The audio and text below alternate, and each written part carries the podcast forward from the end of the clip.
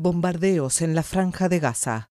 El ejército de Israel informó que al menos una quincena de personas murieron en sus ataques aéreos del viernes.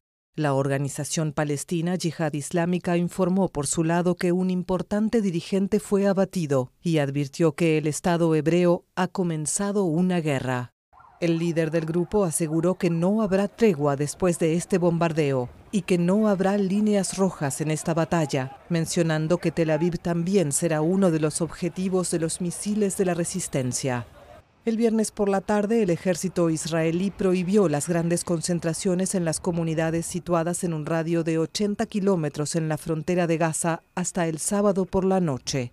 Las medidas se implementan cuatro días después del cierre de carreteras y otras restricciones a la circulación en la zona fronteriza, tras la detención en Cisjordania ocupada de dos altos cargos de la yihad islámica.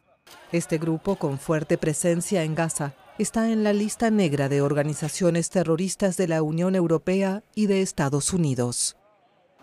A nuestros enemigos en general y a los líderes de Hamas y la yihad islámica les digo explícitamente, su tiempo es limitado. La amenaza será eliminada de una forma u otra.